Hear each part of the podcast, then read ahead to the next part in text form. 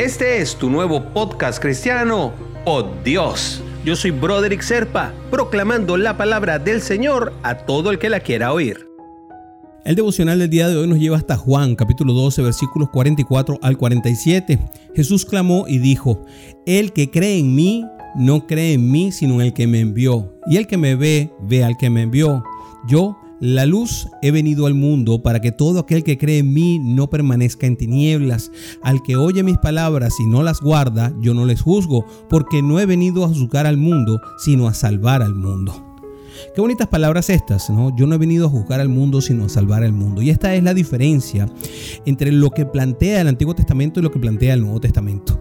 Es un testamento de redención, de salvación, un eh, testamento de esperanza en el cual hay un cambio radical entre lo que fue la relación del Padre con nosotros y esta, esta nueva idea de relación que nos trae Jesús, una idea en la cual nosotros somos hijos amados y no hijos pecadores que teníamos que pagar absolutamente por todo. Incluso dentro de la misma literatura del, Nuevo Testamento y del, Antiguo Testamento hay unas diferencias muy abrumadoras con respecto a la actitud de Dios ante nuestros pecados y ante nuestras deficiencias, ante nuestras carencias, nuestros errores. Hay cambios muy importantes. Por eso es que lo que nos trae Jesús es llamado la nueva alianza. Es una alianza diferente, es una alianza diferente a la que planteó Dios con Abraham, a la que planteó Dios con Moisés.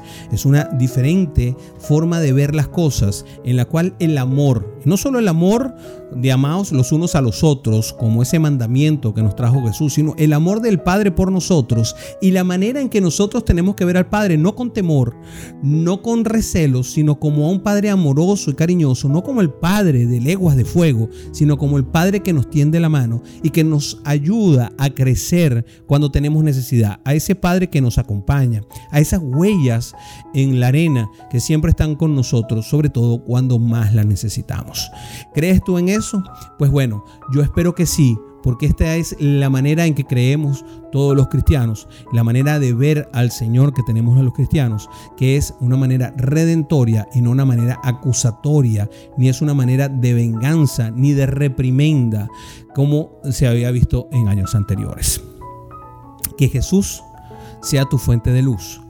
Siempre búscalo en la Biblia para que te des cuenta de que para cada situación hay una palabra de nuestro hermano mayor. Y te invito a orar.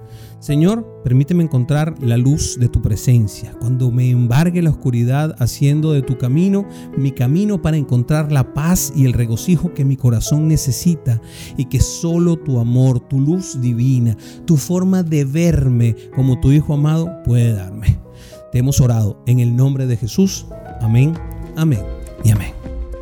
Si quieres recibir por Dios directamente en tu WhatsApp, simplemente comunícate por esa misma vía por WhatsApp al 904-274-3131. Te lo enviaré todos los días.